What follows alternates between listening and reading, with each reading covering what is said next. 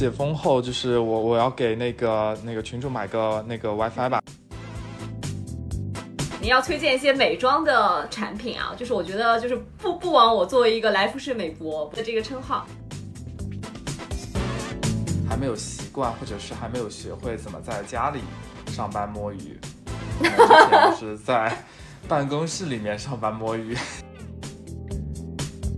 在这个鸭川边上喝酒，然后城市的喧嚣在你的背后，你和你的朋友在享受只有你们两个人之间的微醺的这样的一个状态。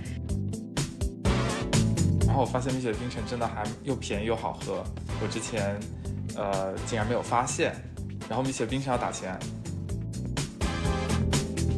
枪枪不打四，枪必打五。你 你要不要回去再学一学？我们今天晚上再操练一下吧。用张文宏的一句话来说，就是啊、流水要争先，靠的是绵绵不绝。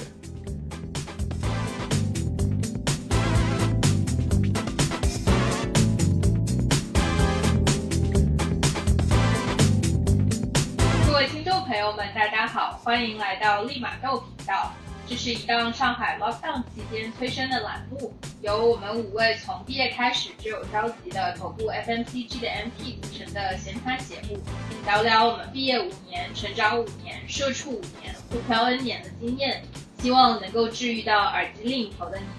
那这一期我们想来聊聊疫情期间的生活纪实，在封闭的两个多月里，各自都有哪些特殊的经历，哪些意外的收获？第一位就有就有请我们昨天的寿星安娜苏来聊聊她的云端生日大 party。大家好，我是安娜苏。然后昨天很有幸，就是度过了一个这个云端大 party 的一个生日派对。然后我其实之前五年在呃在百威的时候，其实一直都在抱怨，说我之前五年的生日每一年都要在出差中度过，因为五二零其实对于啤酒来说是一个比较好的一个节庆，所以经常要去各种不同的地方去看活动、去出差，所以之前五年全部都是出差的中途去度过的。那今年差是出不了了，没想到是连门都出不了了。所以、呃昨天非常非常开心，是和朋友们跟我们这个利马豆的朋友们一起度过了一个云端大大派对，然后听到大家给我唱了一首这个各自信号都很差，然后非常不同步的《明天会更好》，希望待会儿可以放一段这个小小的这个音频给观众朋友们听一听。然后啊。呃整个这个隔离期间的生日其实就没有太多的这个仪式感，但是还是就是吃了一个蛋糕，然后啊、跟大家跟不同的伙伴们有这样子的一次这个云派对，所以还是很开心。虽然就是啊、在隔离中度过，但是希望跟歌可以唱的一样吧，就是明天会更好。好的，谢谢苏总，我们要相信明天会更好。当然，我们在隔离期间，除了苏总之外，我们嘉宾里还有另一位伙伴也度过了他的三十大寿，很特殊的一个生日。有请吴总。我也是真的没有想到我的三十大寿会在 lockdown 期间就是度过，而且就那一天，其实除了除了晚上你们帮我过的那个生日是人生中的高光，其实白天完全都没有一个过生日的感觉，而且而且。四月六号的凌晨的时候，其实我还在码 PPT，还在码第二天要跟我们的伟大的 CMO Go Deck 的 PPT，就是整一天都比较的平淡。然后，嗯，就特别感谢呃，我们的群主还有利马豆的，就是前期的创始人们帮我帮我过了这样一个生日，嗯，然后我觉得三十三十岁其实也是一个也是一个不一样的一个一个节点吧，然后希望可能。我觉我觉得可能未来希望可以自己就是多有一些自己的生活，就是工作是其中一个 part，嗯。嗯好的，虽然说我们希望这个工作可以逐步在我们的生活中减少，但是 so far 工作还是我们生活中非常重要的一部分。然后这个隔离期间的特殊经历，当然也包括在隔离期间跳槽。五个人里面有两个人有这样的经历，我们先有请苏总。对，这次的话题里面有两个都是有我的 part，就是隔离期间云入职。那呃，我其实是在这个隔离前提的离职，然后在隔离中的时候进行了啊 last day 跟这个入职，然后呃整个体验其实也没有说不顺畅，就是因为其实还是有很多这个电子的版本的，比如说一些离职证明啊，或者呃都可以在这个云端上面去呃做完这些离职跟入职的手续。所以其实整个体验还是比较好的，唯一一个就是 bug 就是没有没有公司电脑，没有新公司的电脑，所以我到现在还是用着这个呃前司的电脑去做很多这个新思的事情。这边是不是要码一下去名一下？就是整体还是在用这个老的公司的电脑去用这个新公司上邮箱啊，或者是去码 PPT、码 deck 都是用这个过去的这台电脑，然后包括。我们这个利马豆第一期的这个频道也是用前司的电脑去剪辑完成的，真的要感谢前司。然后云入职总体的这个体验其实还是会缺乏一点这个仪式感吧，就是呃，包括一些 orientation 虽然都是线上进行，但是就是还是没有一种就是面对面去真正的感受到。这个新的一些环境也好，或者说新的一些这个人物也好，就是还是大家通过线上去交流。所以，其实，在入职的前期会有很多问题嘛，就经常会有一些很小很小的问题。其实，如果是在线下的话，就会比较容易解决，就是可能就是跑过去问一下什么就好了。但现在就要通过云端去发消息，或者是约一个会议，其实在这点上面还是会有一些这个挫折。但是。呃，anyways，就是我很庆幸的是，新思是一家非常呃包容、非常互助的这样子的一个环境，所以我整体的这个流程还是会遇到很多很多很好的同事来帮我完成，所以整体还是一个很好的一个体验。那希望就是可以尽快的到我们线下入职，有一个这个网友奔现的这样子的一个环节，所以这是我的一个入职体验。好的，其实除了苏总之外，就是我本人也是。呃，经历了这个云入职的这样的一个过程，然后也是非常的神奇。因为三月初封闭的时候，我觉得怎么样等到我呃入职的时间，四月中怎么样都可以入职了吧？但是显然是天真了，所以一样的就是在离职手续的时候，就有很多很繁琐的所有的 approval 都必须是邮件进行，然后我的公司的我前司的旧电脑也寄不出去。然后我前次旧旧电脑也用不了了，所以说我入职的时候用的是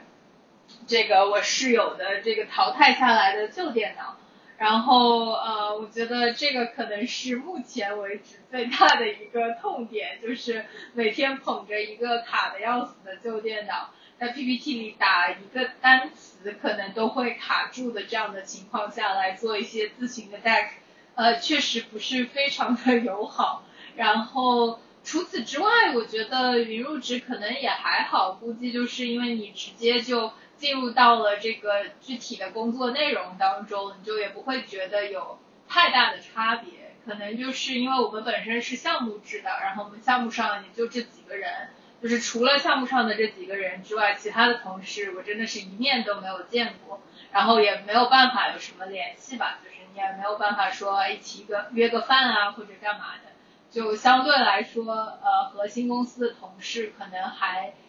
不太熟悉，所以也希望说能够快一些的解封，然后就可以回归到一个正常的这个工作环境和建立一个正常的同事关系吧。嗯，这个可能是希望这个接下来可以早日实现的一个点。然后，嗯，除了这个工作之外的话，我们其实还是更想来聊一聊生活上的事情。那么在疫情期间，呃，接下来想看看各位嘉宾们疫情期间有没有任何的这个好物推荐，可以来提升一下在隔离期间的这个幸福感，不管是吃的、用的、玩的都可以。啊，我们就先邀请我的室友来回答这个问题吧。嗯室友就是上一期的梦想大厨啊，这个我推荐的，我就推荐一些吃的跟玩的吧。我推荐一个很棒的水果香蕉啊，我觉得香蕉是一个非常棒的水果。啊，原因是我其实是有道理的，就是呃，因为疫情期间大家其实时间都比较匆忙，大家其实一日三餐来说的话，时间都压得很紧，因为工作啊或者其他的事情。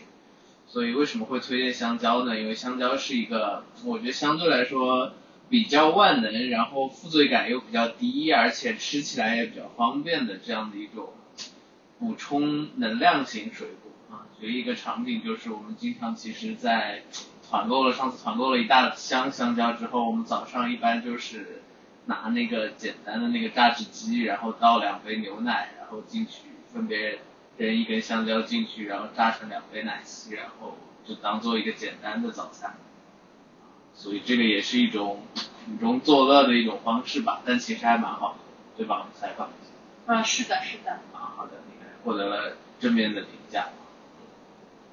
啊，然后还有推荐什么？然后第二个推荐的其实是。呃，有很多呃可能会反馈疫情期间可能比较方便去运动，可以推荐大家 B 站上有一些那种简易的，我觉得大家可以去搜啊，一些类似于什么几千步有氧啊这种类似的啊这种视频，我觉得大家还是在疫情期间在家期间还是要保持一个运动的习惯啊，不见得是说在家的话就没有办法去进行一些这个。啊，外面这种复杂的运动，在家其实对着无论是自己的 Pad 手机啊，或者你投是投到一个屏幕上，其实都可以简单的进行一些运动来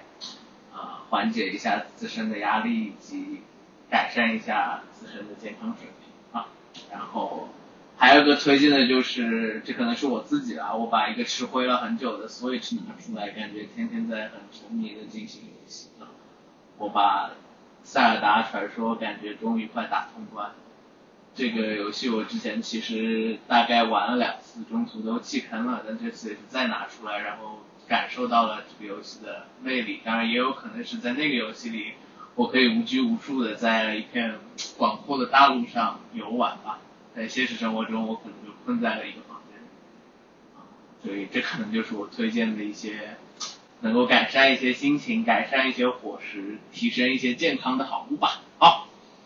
好的，感谢室友，室友推荐的非常全面啊。那我们下一位听一听我们的这个美妆博主同学有没有什么好的推荐？我刚刚我刚刚在想说，我肯定要推荐一些美妆的产品啊，就是我觉得就是不不枉我作为一个来福士美博伪伪伪装美美博的这个称号。然后我就在想说，其实在家期间，特别是女孩子在家里面，其实就大家都比较懒得去去去 dress up。那基本上我其实我也在想我自己，就是就是非常。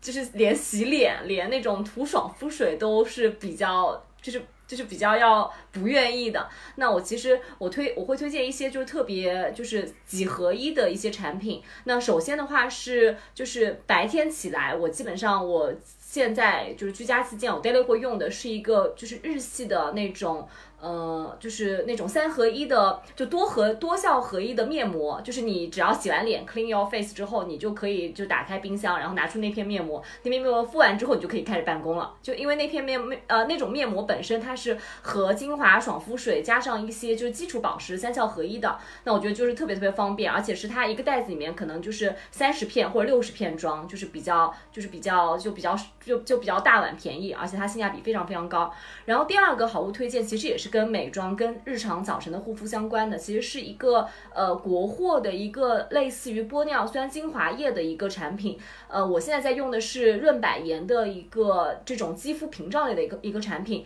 那基本上也就是在白天，你就是你洗完脸之后，然后你呃你用完爽肤水，你只要涂上那一片精华，它它是单单颗这个成粒的，然后就是你拧开之后你抹完，然后你基本上就可以直接开始工作了。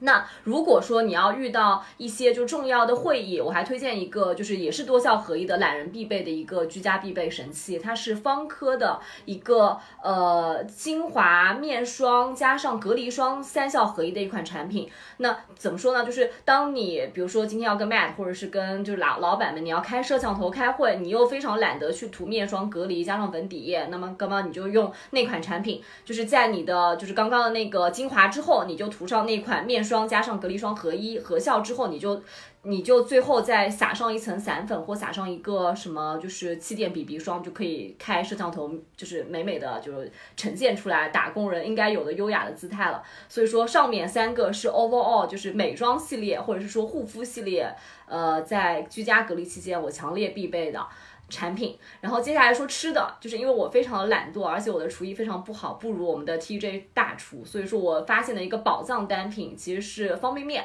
那可能大家会说，方便面就是有什么好推荐的呢？就是我推荐的是一个，就是呃统一旗下的茄皇这个方便面真的是巨好吃，巨好吃，它就是非常像妈妈煮煮出来那种鸡蛋面的感觉，而且非常的就是。看上去很健康，它里面是有蛋花，甚至是会有那个番茄的那种，就是就是真实番茄的那种果肉，就真的是不愧是，就是我我我应该也是在李佳琦直播间种种草的，反正强烈推荐给大家。然后最后最后，我觉得隔离期间想跟大家推荐其实是护发。我觉得其实，在隔离期间，我在整个护发就是就是在发质上面有很大的改善，有可能是平常就是压力没有那么大，所以说就是出油比较少，而且就是可能其实每每天出去的时候，每天上下班的途中都会有这种日晒的对发质的损伤。然后我比较推荐大家，特别是油皮软塌细软发质的姐妹，你可以去用看那种就是海盐的磨砂膏。我现在应该用的是 Robin 什么牌子？Christina Robin 系列的那个海盐磨砂膏，我觉得就是会对发质整个的保护会，就是头皮清理会比较有帮助。嗯，这个是我的好物推荐。呃，那个方科、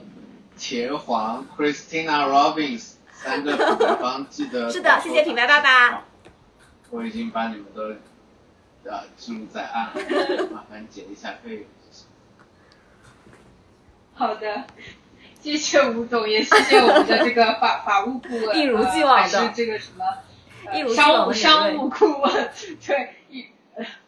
是的。然后下一个话题的话，其实我们想要聊一聊，就是疫情期间有没有什么意外的收获。那我们就先请出一直没有怎么发言的我们这个雾都孤儿曹总吧，毕竟曹总是这五个人里面唯一幸运的没有被封在上海的那一位。但是你也可以聊一下疫情对你造成了什么困扰。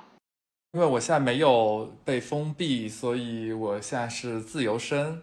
然后我可以去探索一些呃，就是我喜欢的东西吧，比如说这个。啊，我喜欢喝奶茶，然后，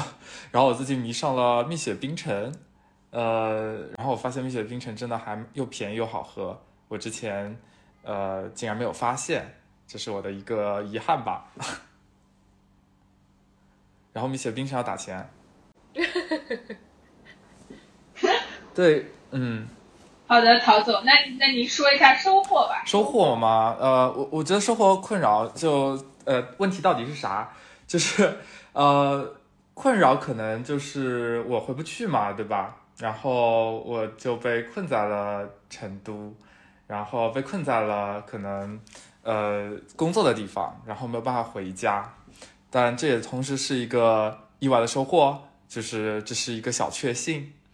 嗯。但反过来讲，其实这也是对我的一个困扰。为什么呢？因为我发现啊，就是说世界上是没有什么呃感同身受的，就是因为我真的不在上海，我没有办法去体会大家被封闭期间的这种感受，所以我就觉得就是我很难去啊表达我的一些呃情感给我的朋友。就是说我其实不敢怎么样去关心我的朋友，你呃，我问他你过得怎么样啊，然后啊，你什么时候能够出来啊，等等这样的问题，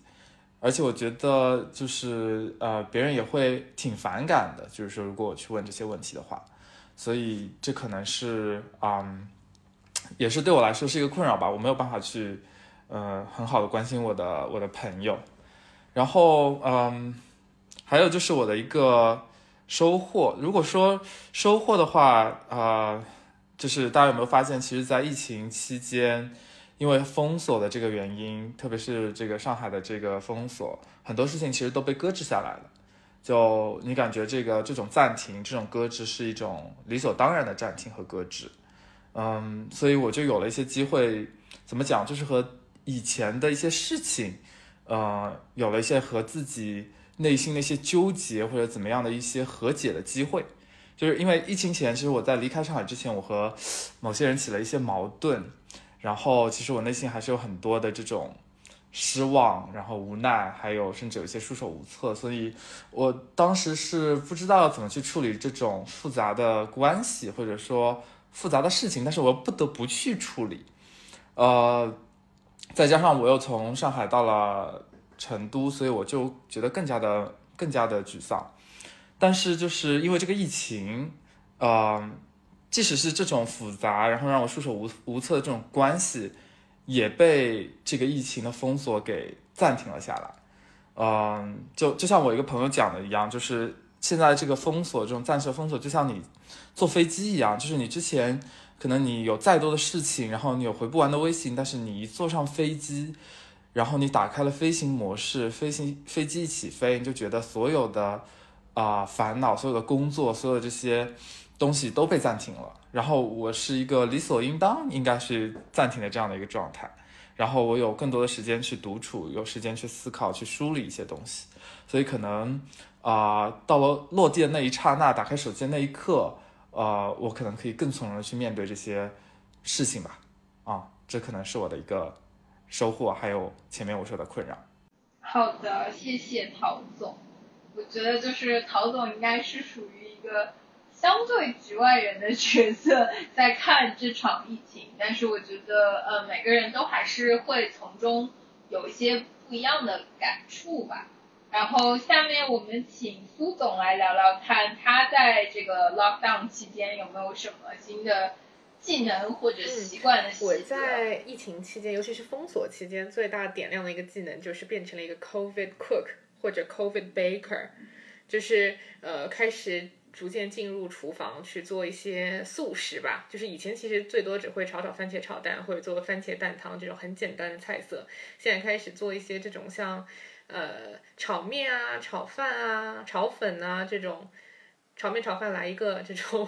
呃小小吃的这种感觉吧。然后在 baker 方面也是，就是开始利用起了家里面的烤箱，在这边也是要给大家推荐一个好物，叫做酥皮，就是呃它英文叫 pastry，就是它已经帮你做好了这种呃揉面啊、醒发啊，帮你把整个酥皮就是千层酥的这种感觉已经全部都做好了，你只需要把它做成你想要的形状，呃放进烤箱里面，它可以变成蝴蝶酥，可以变成可颂，也可以变成那个奶油酥皮汤上面的这一层。所以我真的觉得它是一个非常非常好用的一个把你自己变成 baker 大厨的这样子一个东西。这是第一个技能。然后习惯的话，就是因为封锁在家里面，然后整个运动量真的会变得非常的小，所以就是会逼迫自己去每天进行一点这个适当的一个运动啊。刚才涂总其实有推荐一些 B 站上面的频道，我这边也推荐大家两个，一个是小马哥，就是大家可以去搜索一下 B 站上的一个小马哥，这边让小马哥打一下钱。然后也，然后第二个的话就是大家都知道的帕梅拉。就是因为运动量实在是太小了，所以就是每天呃残存的这些运动还是要去做一些啊、比如说呃心肺提高多一点的这样子的一些有氧运动，让自己保持在一个比较好的一个状态。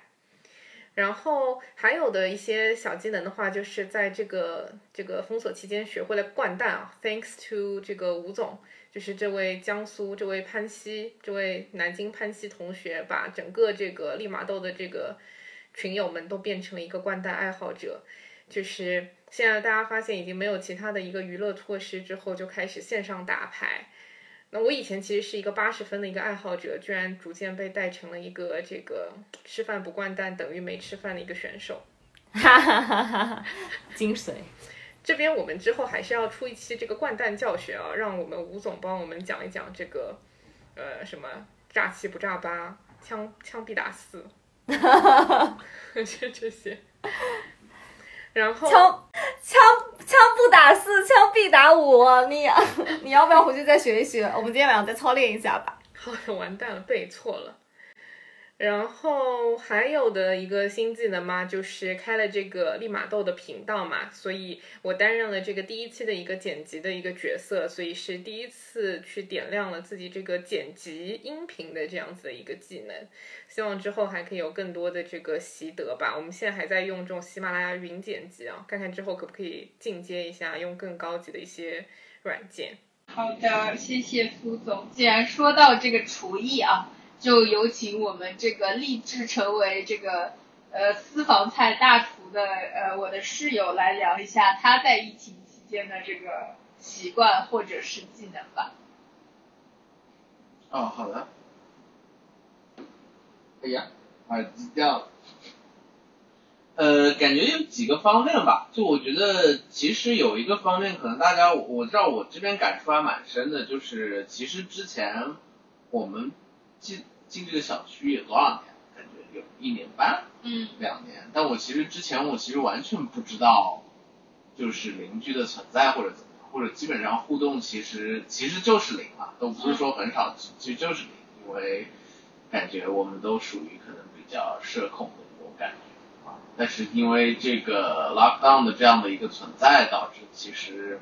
可能你主动或者被动的都会增加一些楼里的这样的互。动，所以其实目前看起来就是邻里关系开始变得稍微立体了起来。虽然我自己感觉和黄璐也不是很怎么说呢，善于去做这样的一些关系的同学，但是就是可以看到这个楼里大家的互动在一天一天的变多，然后感觉还是蛮好。以及观测到一个很有趣的现象，就我觉得其实感觉一栋楼的邻居也不一定那么的和。睦的三炮，这也是一种内卷，感觉就是你作为一栋楼的，你要表现出来比别的楼更加的和睦，这只是我的观察。就我觉得，某种角度上，他们是一个这样的内卷的形式。但是我觉得，嗯，邻居之间的关系变得更立体起来了，这对我来说可能是一个新的体验吧。包括我们楼里有一个神级的这样的每天会做咖啡的这样的一个邻居，这种体验也蛮神奇。我们每天就定时往他的打款链接里打三十块钱，然后半小时之后有两杯新鲜的冰咖啡出现在门口，去拿。这个互动还是非常的神奇。然后，呃，还有一个新的习惯，我觉得这不是好习惯啊。首先说，就是我刚开始 lockdown 的期间的话，因为那段时间可能有大概一周的时间，其实工作上没有什么工作给我做。所以那段时间我其实，在划水划的很厉害，啊，可能每天都在塞尔达世界里不知道在干什么。然后后面又有一段时间，其实变得比较忙，所以当时也是没有找出一个怎么去处理这个工作跟生活的这种平衡感的这样的一个时间点。但到后面我发现，呃，这也是我个人建议啊，我觉得如果大家也出现这种找不到的情况，你也可以不用太焦虑，你就让它彻底的。找不到，我觉得也 OK。我指的意思就是，你也不用太介意。比如说现在上午是十一点，现在是下午三点，你应该在工作或者怎么？你可以觉得，如果你现在没有那么忙，你不妨就稍微把生活慢下来一些，然后去看看书啊，或者说望望窗外啊，听听歌啊，或者怎么样？我觉得这是，我觉得这是 OK 的，因为你也不知道你晚上十一二点的时候会不会有丧心病狂的老板或者怎么就 call 你起来去工作或者。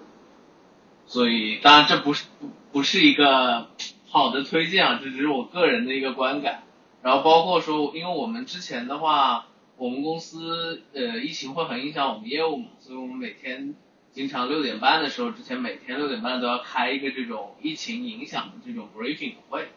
啊。所以我之前一般来说每天可能到五点我就不工作了，我就会去。搜那个什么几千步有氧，然后运动四十分钟，然后洗个澡，然后回来开这个会，开完去做饭，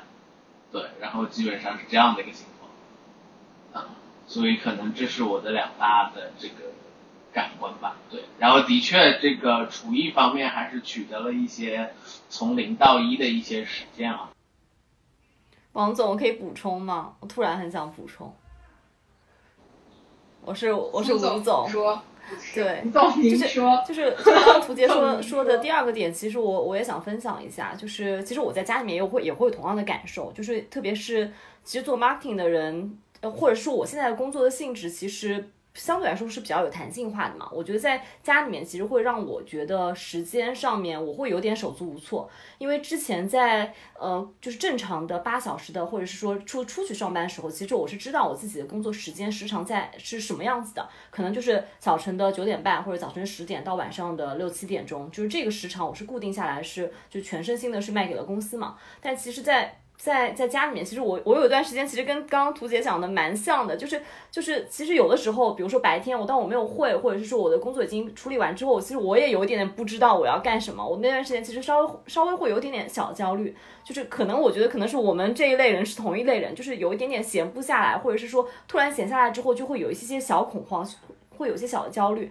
那后来我也是慢慢，就是因为其实已经滚滚了两个月了嘛，就是这个这个这这个这个情情景或这个焦虑，现在也是被我慢慢的抚平了。我现在就是非常的非常的就是就就怎么说呢？就是我我其实就是桌边就会随时摆着一个 Kindle 或摆着一个摆着一个微信读书。就当我假如说就是今天上午我已经所有的所有东西所有的东西全都做完。然后我今天可以空出来我一个小时时间，我可以干我自己的事情。但是有的时候，就像你们看到了，我可能周末或者是周六还在跟导演打电话，会觉得其实疫情期间是更。更适合让自己就是把工作，就是当工作和生活已经完全没有办法分开的时候，那你就是要想办法把这个时间碎片给切开来。就有些时间就是应该属于你自己，而且你你在做，不管是厨艺还是读书，还是我在看理财，就是做一些有意义的事情。其他时间你该卖给工作就卖给工作。我觉得这个可能也是我的一些，就是就是自己的一些感受。嗯，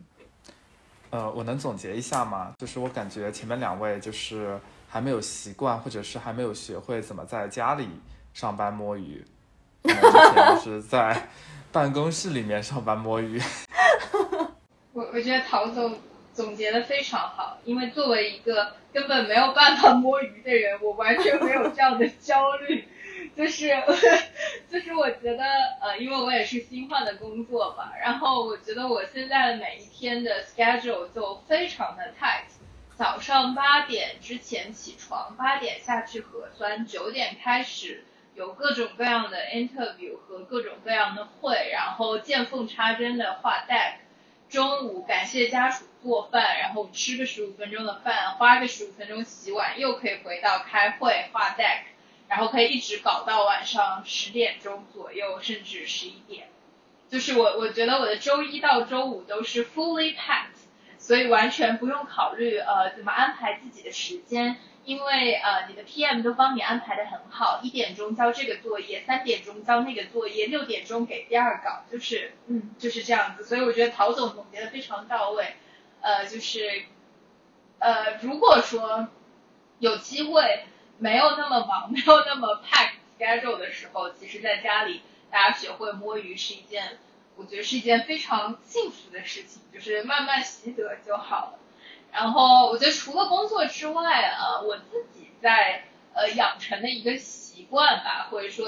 算一点点技巧吧，就是 kind of 我在试图记录呃一些每一天的生活，就是以画小小漫画的形式。然后我觉得非常有趣啊，就是那天我理书橱的时候，正好看到我二零年的这个手账本。然后也是当时 lockdown 期间我在画的，我觉得就是因为 lockdown 期间比较有时间去做画画、读书之类的事情。然后我我觉得 lockdown 期间做这个事情、做这种记录，呃，很有意义的一个地方在于，因为你觉得封闭的每一天都是如此的雷同，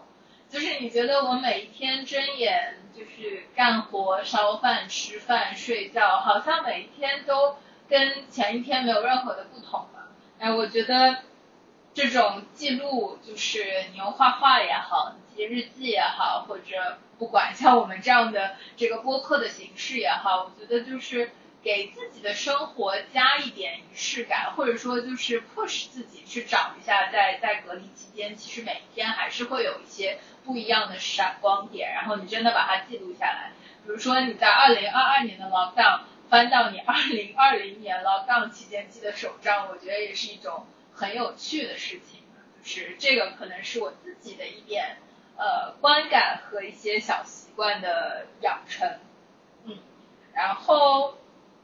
呃，我觉得我们谈的比较多的就是这段时间的 lockdown，但其实就像我说的，overall 我们从二零年到现在一直都在断断续续的呃受到这个疫情的影响。那其实我们也可以聊一下，就是这两年就是在 long term wise 我们在心态上有没有什么变化？陶总，要不您先分享一下？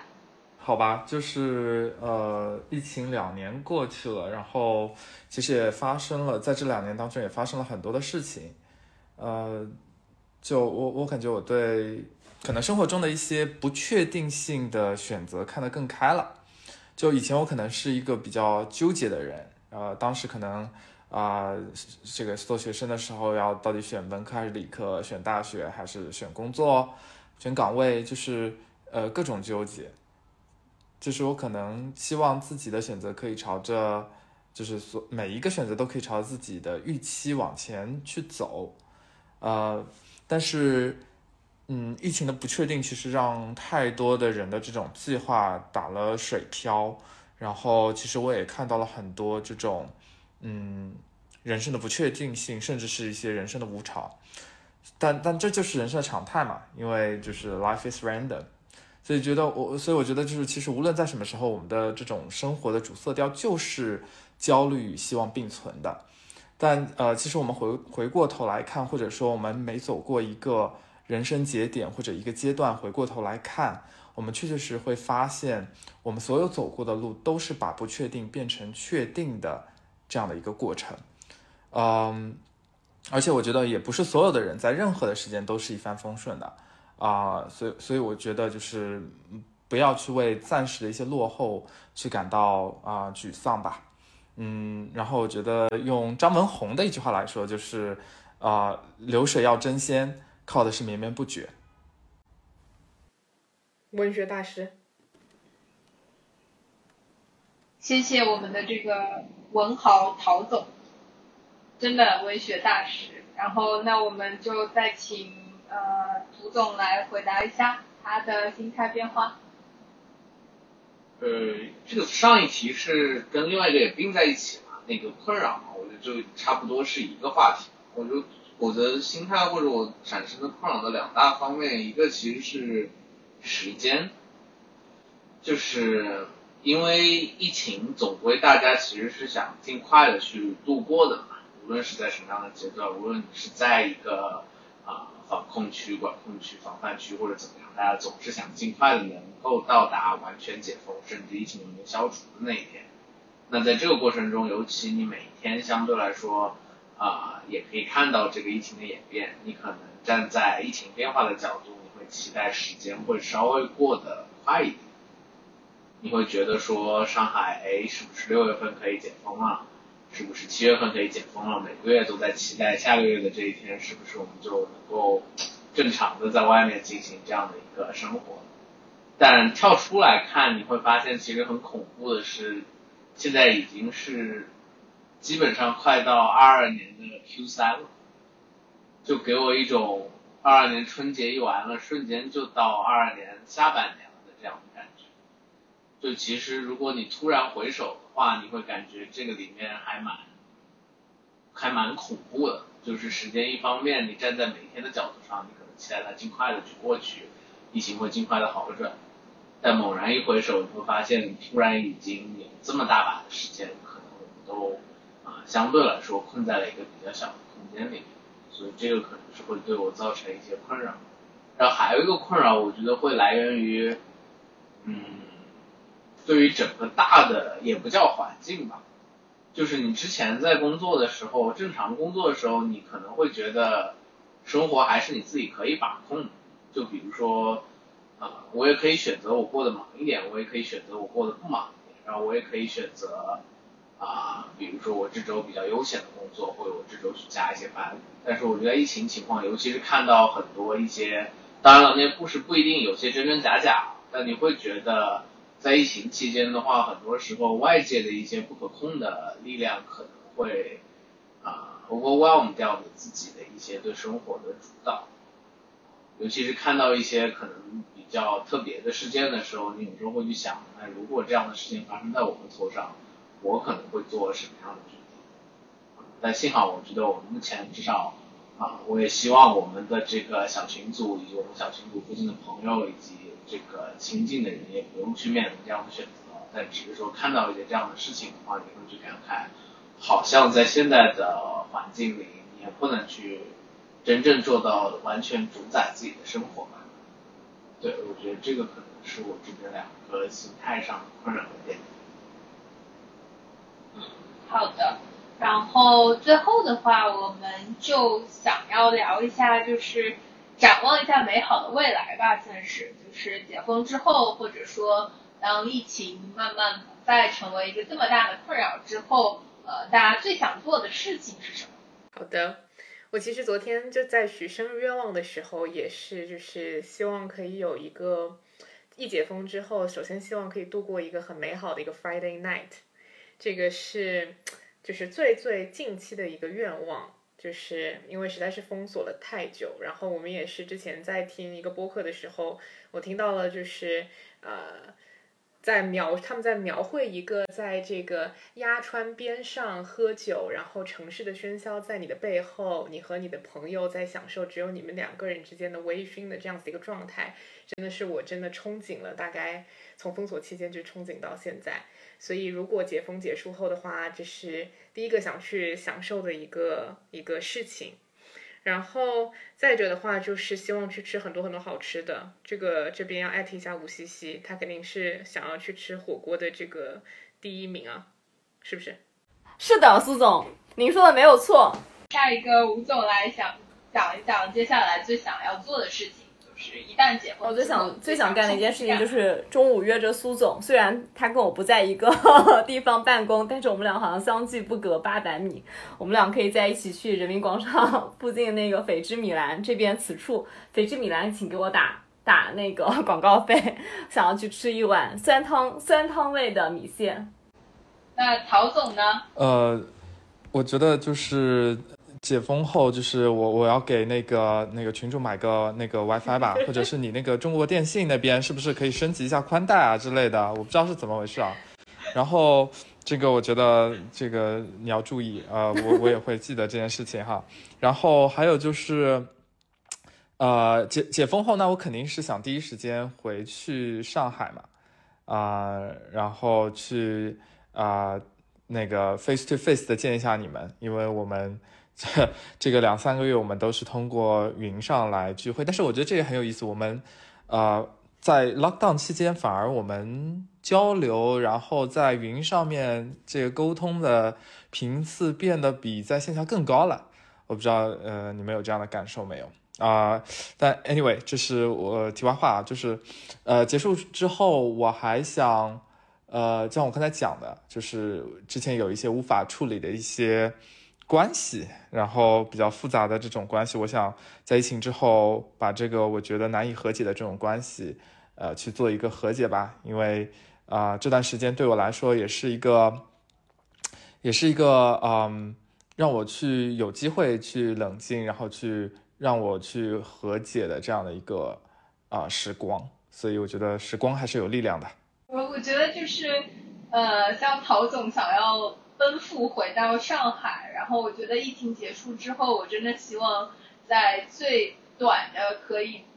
可以实现的时间内能够离开上海一次，就是能够去呃远的近的都可以去旅游一下，因为就是当你被困在一个小的地方太久了之后，就就突然就是对于外面的世界有很强烈的一个渴望，然后包括我觉得疫情长长短短。一直在发生，在影响我们生活，就更加想要珍惜，在你可以去外面看看世界的时候，出去走一走。这个可能是我的一个心愿。我还有一个心愿，我想，我想疫情解解封之后，等到淘金回来，我们可以 face to face 来到王总家，我们当面打官单。Cool。这这个经验还是非常需要被实现的。对，而且也是很容易实现的。我们就在解封之后，但是我不想跟图杰，但是我不想跟图杰当 partner，请图杰做好他的大厨好吗？最后，希望疫情能早日结束，我们的生活能尽快重回正轨。当然，在我们怀抱明天会更好的希冀的同时，也别忘了好好度过当下的每一天。在自己房间的旅行也可以很精彩。非常感谢听众朋友愿意听我们唠嗑。如果喜欢我们的节目，就请点赞、评论、转发。也欢迎大家在各大播客平台关注我们立马豆频道。今天的内容就到这边，我们下周再见，拜拜。